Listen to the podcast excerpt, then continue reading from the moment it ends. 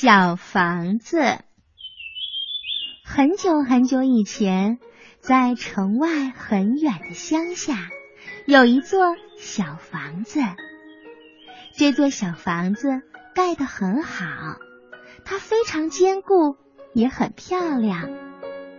那位把它盖得很好的主人说：“这座小房子永远也不能卖，出多少钱都不卖。他要一直看着孙子的孙子的孙子的孙子住在里面。”小房子建在山上，非常开心的看着四周的乡村田园。清晨，他看着太阳升起；黄昏，他看着太阳落山。一天又一天，每天都有一点不同，可小房子总是老样子。每到晚上，他看着月亮渐渐的从一弯瘦瘦的新月变成一轮满月，然后又变回一弯瘦瘦的老月亮。没有月亮的时候，他就看星星，看远远的那边有城市的灯光。小房子对城市充满了好奇，他很想知道住在那儿会怎样。时间从小房子身边悄悄的溜走了，他只是看着乡村田园跟随季节的脚步慢慢的变模样。春天来了，白天一天天的加长，太阳也暖和起来了。他等待着第一只知更鸟从南方飞回来。他看着草地慢慢的变绿，他看着树枝上抽出嫩绿的芽，苹果树开满一树的花。他看着孩子们在小溪里玩，一切。都这么美好，在长长的夏日里，他坐在阳光下，看着大树、小树为自己披上绿叶衣裳，白色的雏菊铺满了山坡。他看着花园欣欣向荣，看着苹果熟里透红，看着孩子们在池塘里游泳。到了秋天，白天一天一天的变短，夜晚越来越冷了。他看着第一场霜冻，把树叶染成了黄色、橙色和红色。他看着人们收割庄稼、采摘苹果。他看着孩子们回学校念书。接着是冬天，夜晚更长了。白天更短了，白雪覆盖着乡村田园。他看着孩子们溜冰、滑雪橇。一年又一年，苹果树老了，地里又种上了新树。孩子们长大了，他们离开去了城市。现在，每到夜里，城市的灯光好像越来越亮。也越来越近了。有一天，小房子惊讶的看到，从弯弯的乡间小道上跑来了一辆没有马拉的大车。不久，又跑来了很多这样的车，而马拉的大车越来越少见了。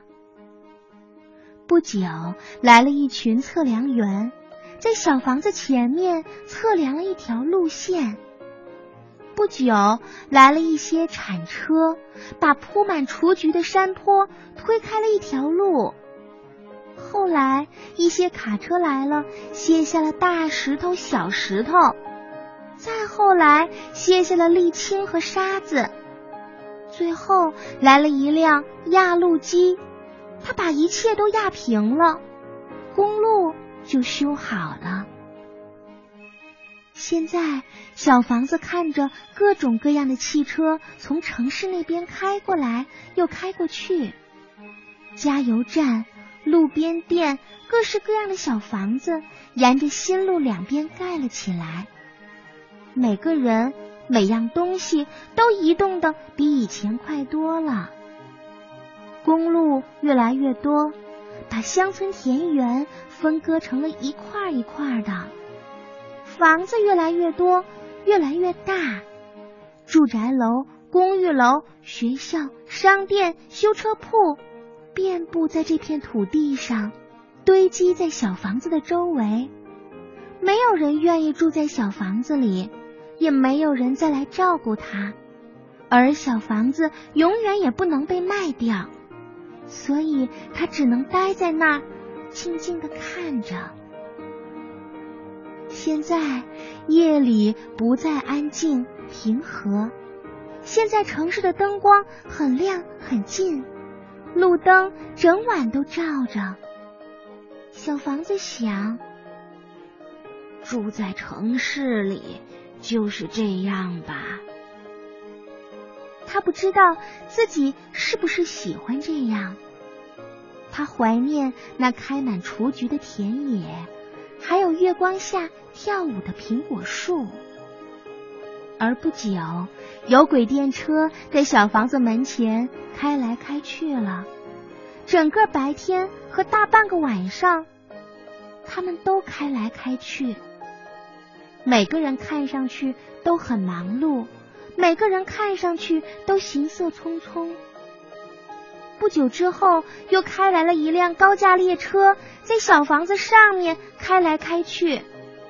空气当中到处都是烟尘，噪音也非常大，震得小房子经常在抖。现在，小房子已经分不清什么是春天、夏天、秋天或者冬天。一切看上去总是一个样。不久，一辆地下列车在小房子的下面开来开去了。他看不到，却能感觉到它，听到它。人们的移动也越来越快，没有人在注意小房子。他们匆匆的经过，都顾不上看他一眼。不久，他们拆掉了小房子周围的住宅楼和公寓楼，开始挖大坑，一边一个。然后不久之后，就建了新楼，一边建起了二十五层，另一边建起了三十五层。现在，小房子只能在中午看到一会儿太阳，到了夜晚，根本看不到星星和月亮。因为城市的灯光实在是太亮了，小房子知道不喜欢住在城里。夜里，他经常梦见自己在乡下，在那开满雏菊的田野，还有苹果树、月亮下跳着舞。小房子很孤独，也很难过。它的颜色涂漆已经裂掉了，而且墙面很脏。它的窗户被打破了，百叶窗板也是歪歪的挂着。